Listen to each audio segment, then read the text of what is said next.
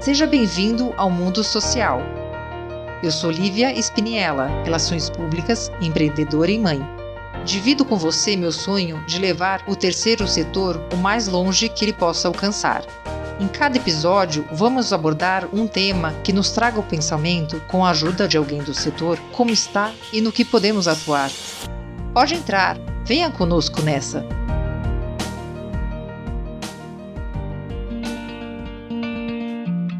A Mundo Social conversou com Thaís Sal, vice-presidente da ONG Fast Food da Política, uma das mais novas ONGs que desde 2018 trata um tema tão árido como o sistema político brasileiro, e de uma maneira no mínimo diferente, lúdica, através de jogos, mostrando como foi difícil criar suas regras. E mesmo assim, ele é cheio de falácias.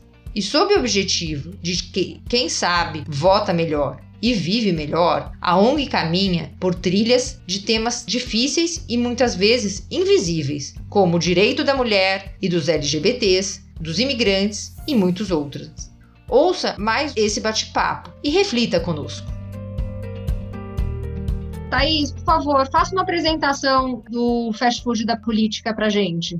Tá, a Fast Food da Política é uma organização da sociedade civil e a gente basicamente faz jogos para explicar um pouco como que funciona a política brasileira, né? A gente usa jogos analógicos e a gente nasceu no contexto das manifestações de 2015, que tinha as manifestações pró e contra o impeachment da, da presidenta no, no momento a Dilma, né? E a gente foi essas manifestações com a pergunta: será que as pessoas elas realmente sabem o que elas estão reivindicando? Então a gente foi com dois jogos assim, protótipos mesmo, feito de papelão, cartolina e post-its, é, para perguntar para as pessoas é, se elas sabiam é, como é que funcionava o sistema político brasileiro, né? Então um deles, um desses jogos era o Três Esferas, que era basicamente três baldinhos de, de limpeza e algumas bolinhas de piscina. Daí cada um desses baldinhos eles representavam uma esfera da federação, né? É, esfera municipal, federal e estadual. E cada uma das bolinhas de piscina representava uma política pública. Então a, o desafio das pessoas era jogar a bolinha no baldinho certo, né? Então, polícia militar, por exemplo, é de, de responsabilidade de qual esfera? Educação infantil, aeroportos, táxi, metrô, enfim, é, UBS, essas várias políticas públicas, as pessoas tinham que em qual desses baldes era de responsabilidade. Outro jogo que a gente tinha era um jogo feito de cartolina mesmo, de papelão, né, de caixa, assim, chama Monte Seu Governo que a gente apresentava uma página de um álbum de figurinhas que mostrava quem era o secretário, quem eram os ministros, quem era o presidente, quem era o vice-presidente. E você tinha que colocar umas cartinhas com a foto de cada um deles, né? E a gente precisava colocar em qual buraquinho ele, eles representavam, né? Então, sei lá, quem, quem que era o, o ministro da saúde, quem que era o ministro da educação naquela época, as pessoas realmente verem eh, qual, qual era a complexidade do sistema brasileiro, né? as pessoas estavam perguntando, estavam reivindicando a saída ou que a presidente ficasse ou que ela saísse, né? Mas daí a gente perguntava o que, que vocês estão reivindicando? Então, o que, que vai mudar nesse, nesse álbum de figurinhas, né? Quem que são os atores que vão mudar? E se a Dilma sair, quem é que entra? Ah, é o Russomano, é o Aécio, é o Tiririca. Era uma frustração das pessoas que elas não estavam entendendo realmente o que estava acontecendo, né? Não, não conseguiam saber realmente o que elas estavam reivindicando. E a fast food da ela nasceu desses dois jogos que a gente que a gente fez na rua, assim. Depois a gente foi evoluindo para outros jogos, né, de bases constitucionais. Então a gente também tem um jogo chamado Cargos e Cargas, que mostra também, né, quais são as esferas da federação e quais são os três os três poderes, né, que é o executivo, o legislativo e o judiciário. E a gente tem que colocar numa num quebra-cabeça quais são os atores desses desses cargos, né? Então, quem participa do legislativo federal, quem participa do executivo municipal, então quem, quem são essas pessoas, né? Em quem a gente vota e em quem a gente não vota. Daí a gente foi é, evoluindo depois para um, jogos sobre política e gênero, política e população LGBT, sobre sistema eleitoral, a gente também tem um jogo sobre justiça do trabalho. Então, a gente tem hoje cerca de 20, 20 e poucos jogos no nosso site. Todos os nossos jogos são código é, recursos educacionais abertos. Isso significa que todos os jogos eles são abertos para todo mundo que conseguir baixar. Eles, é, você consegue baixar os jogos, imprimir na sua casa, montar e você também consegue é, remixar eles, você consegue alterar o conteúdo. Então, o território que eu tô, esse jogo é legal, mas eles, ele falta alguma coisa, assim, né? Falta alguma informação, falta algum, algum outro dado que eu tenho, então eu posso adicionar e eu posso editar o conteúdo que está dentro desse jogo. É, eu acho que é isso. Nós, nós somos uma organização é, dirigida por mulheres, né? Nós somos em quatro pessoas eu, sou designer e diretora, a Júlia, que é a fundadora, diretora, a Bruna, que é analista financeira, e a Gabi, que é analista administrativa, né? Nós somos em quatro mulheres que estão full time trabalhando para fast food da política. Mas nós também temos vários colaboradores, a gente tem um conselho também, a gente tem o, é, associados, né? Que a gente faz reuniões periódicas para manter a organização funcionando. Muito interessante. E me diga uma coisa, qual foi, basicamente, os objetivos que vocês foram buscar? Então, vocês viram lá a manifestação 2015, todo aquela, aquele burbúrio acontecendo. O que, que vocês pensaram? O objetivo que vocês tentaram alcançar criando esses jogos?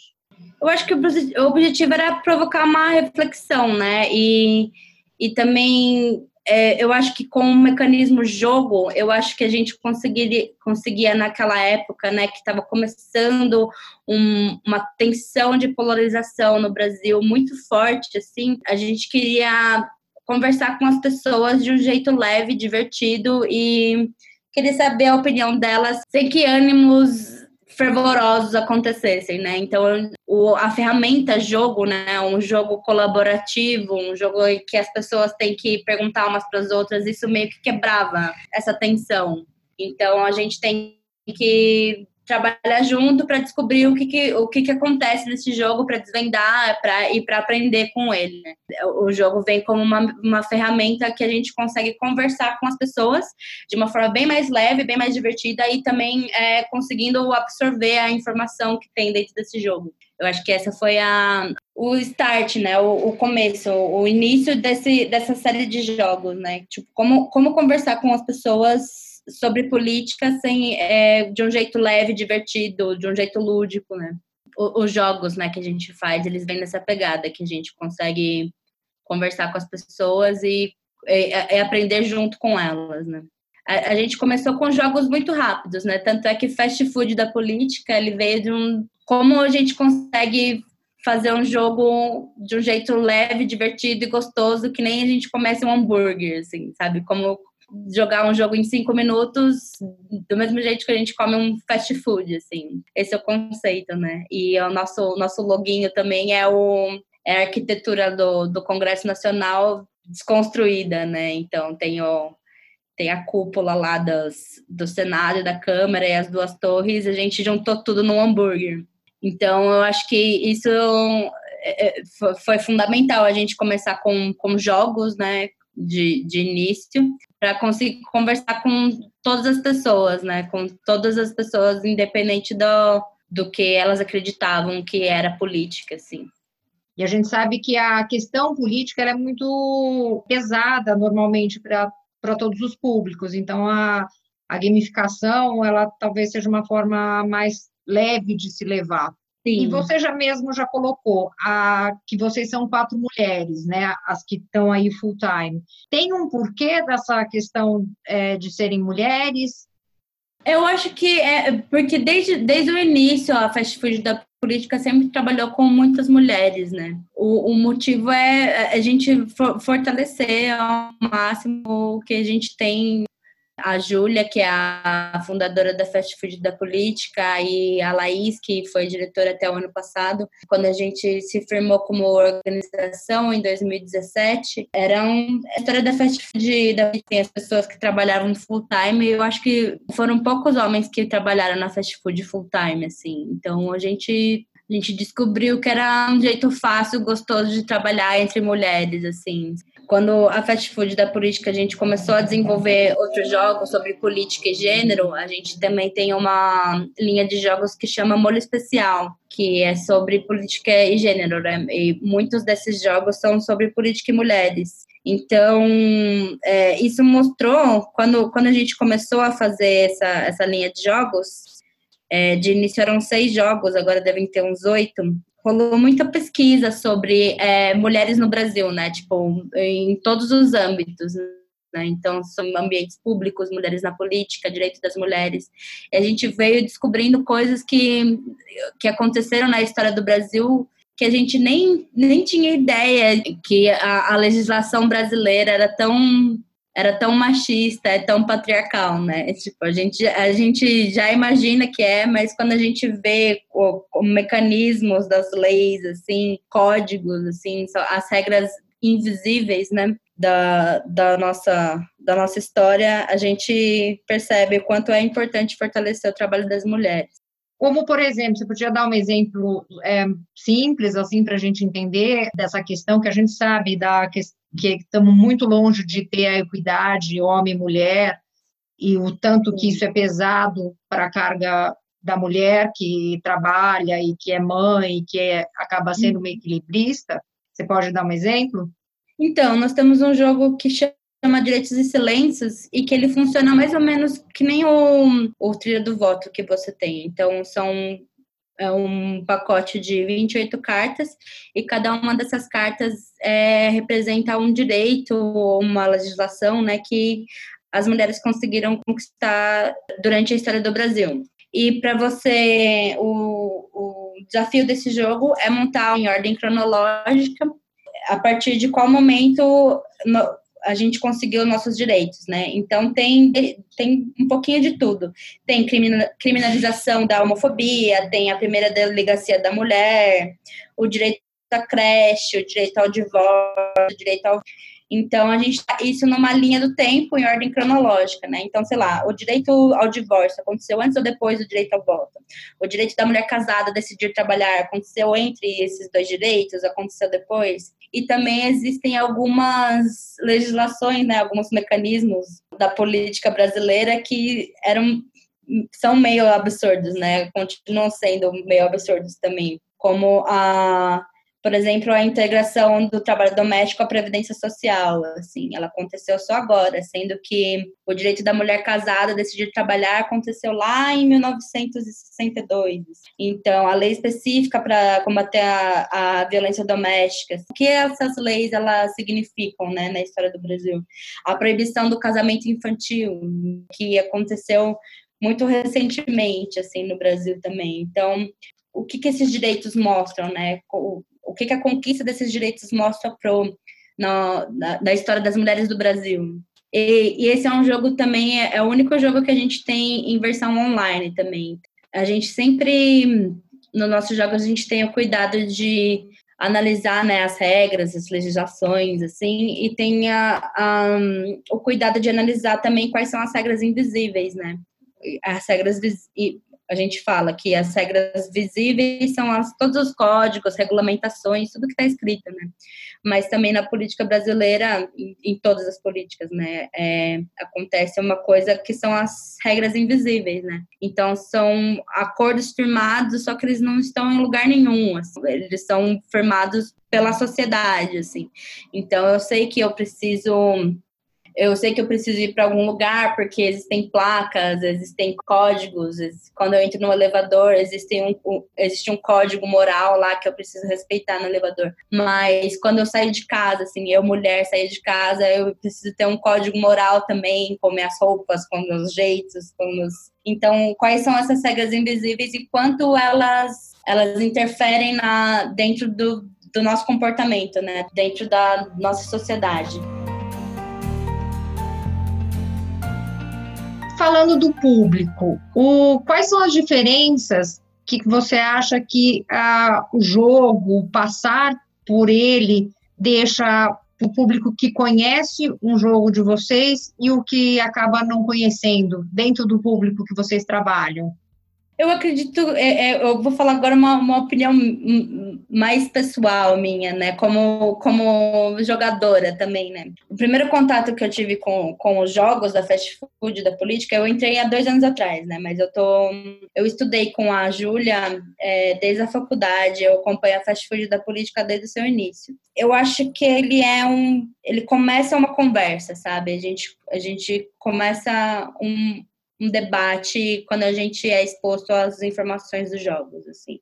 Então, por exemplo, esse jogo Direitos e Silêncio, que é um jogo que a gente já jogou com, quase com o Brasil, ele começa um debate sobre, sei lá, o casamento com a pessoa escolhida, o casamento sem exigência de virgindade, assim, sobre coisas que a gente sobre essas regras invisíveis, né, que elas estão tão intrínsecas na nossa sociedade que elas passam na nossa frente e a gente nem a gente nem liga, né? Elas passam num vazio na nossa frente, assim. Então, ele começa uma conversa e começa uma reflexão, né? Começa um diálogo, né? Então, quais são as reivindicações que, que estão sendo feitas, assim? Quais o que, que a gente tem que prestar atenção agora, assim? E qual é a nossa e qual é a nossa história, né? Qual que é o porquê que a gente está conversando agora significa que aconteceram várias coisas na nossa história, né? E como esse, como essas regras que regem o nosso sistema político brasileiro, elas elas estão agora, como é que elas como é que elas eram antes, assim. Então, qual, qual que é a história das desse sistema, né? Então, como como a gente chegou até aqui?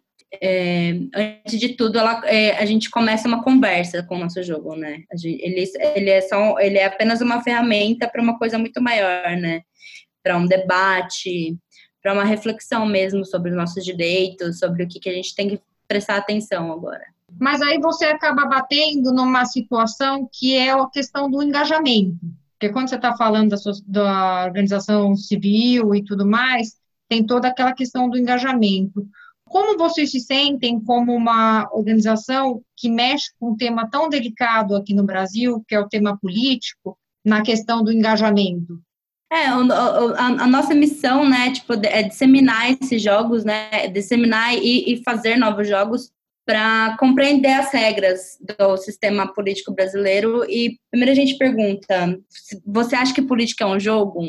Então, como se as pessoas respondem sim ou não, a gente pergunta como que a gente vai ganhar um jogo sem saber as regras, né? Então, o que a gente apresenta nos no jogos são as regras, né? Então, quais são, quais são as regras do jogo político, né, brasileiro? E como, como a gente faz para compreender ela, para disseminar ela e modificar, né? Modificar as, o sistema.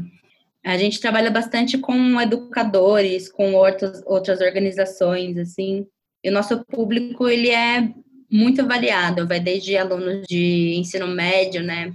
Alguns dos nossos jogos também a gente consegue jogar com crianças, mas é, a gente trabalhou ano passado com bastante empresas, a gente está fazendo agora um jogo com a Controladoria Geral da União.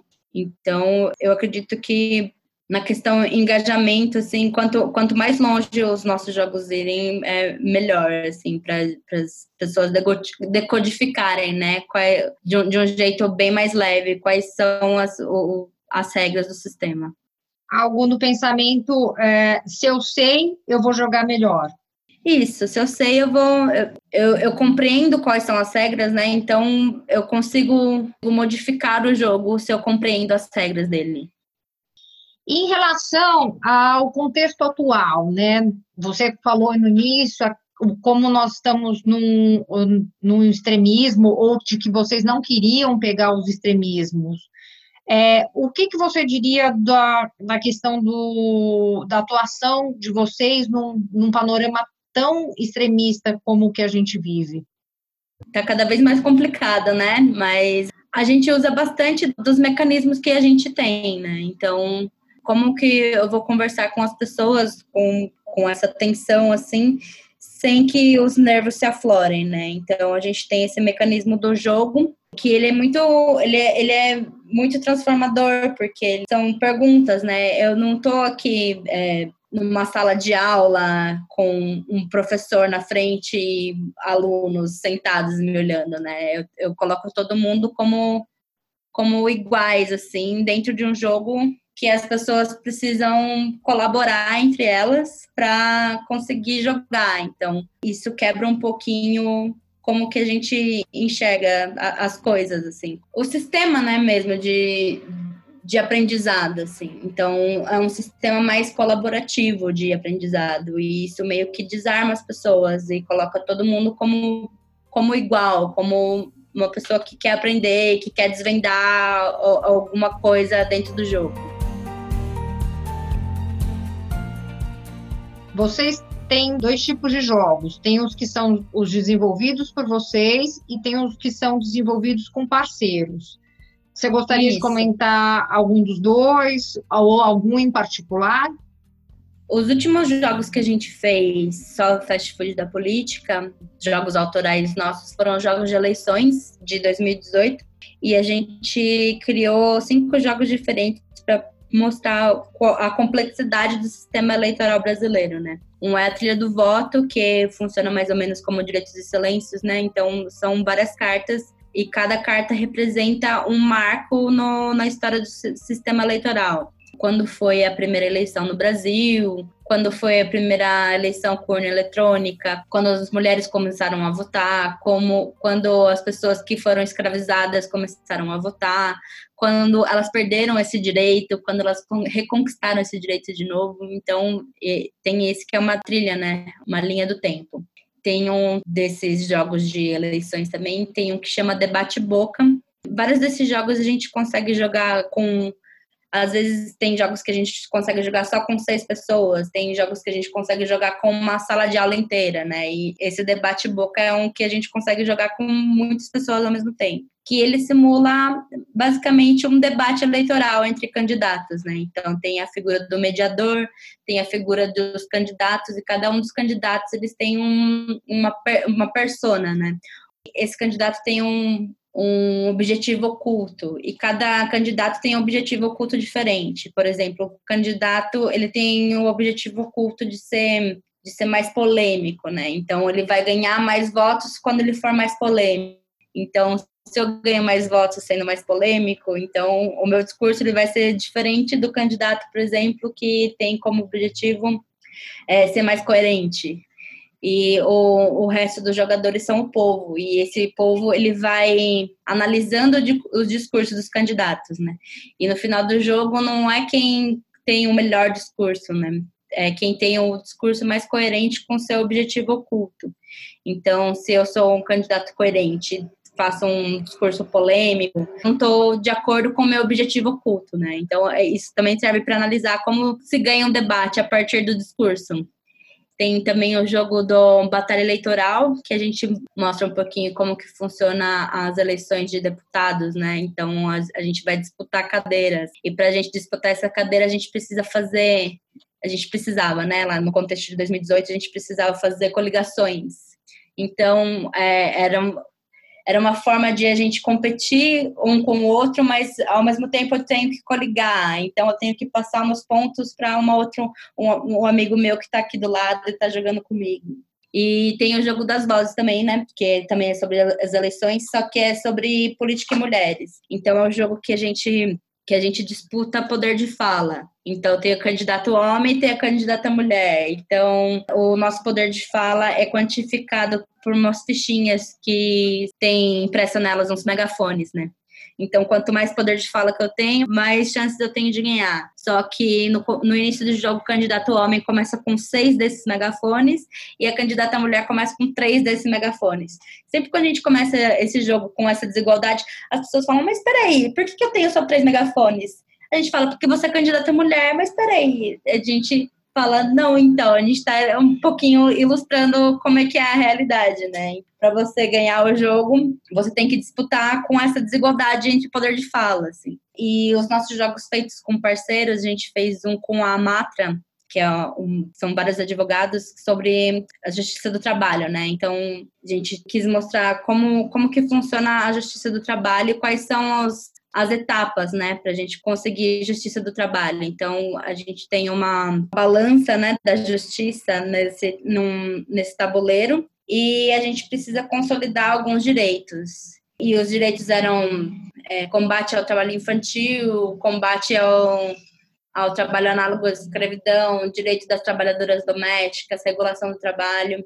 E nesse jogo também é, vinham várias cartas com casos concretos, né? Então, a gente descobriu que depois de muitos jogos feitos, a gente descobriu que quando a gente coloca é, casos concretos dentro de um dentro da carta, né, não só informações e legislações, a gente aproxima muito mais o jogador com, é, com a realidade, né? Ele se sente representado lá. Se eu, se eu colocar tipo lei número 2000 tal se refere a alguma coisa, isso não vai ser tão palpável para o jogador se eu falar, ah, o João, ele tem 15 anos e ele foi contratado como menor aprendiz.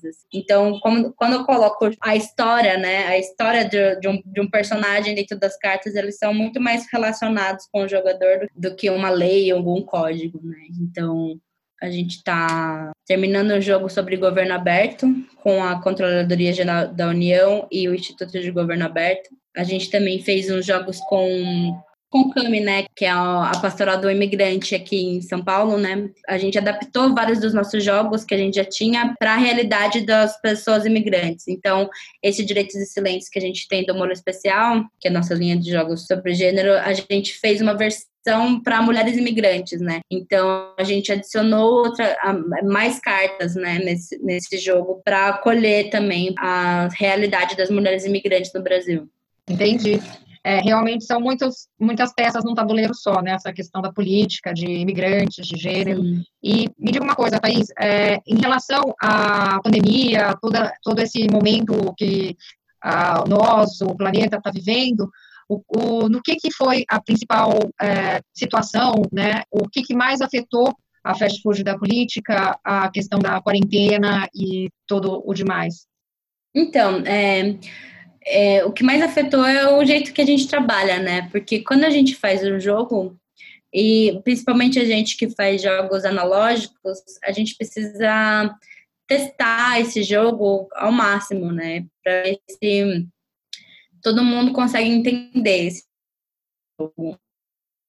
Então, por exemplo, a gente está na finalização de um jogo agora aberto e em tese, é um jogo analógico, só que a gente está testando ele à distância. Então, a gente fez uma, uma gambiarra online para testar esse jogo com várias pessoas diferentes é, online, né? Então, a gente abriu uma planilha no Excel e, e a gente vai, como se fosse uma, uma mesa, né? A gente vai jogando cartas no, digitalmente nessa planilha para. Não, uma planilha Excel, não, desculpa, uma, uma tela num PowerPoint e a gente vai jogando essas cartas digitalmente como se fosse uma mesa.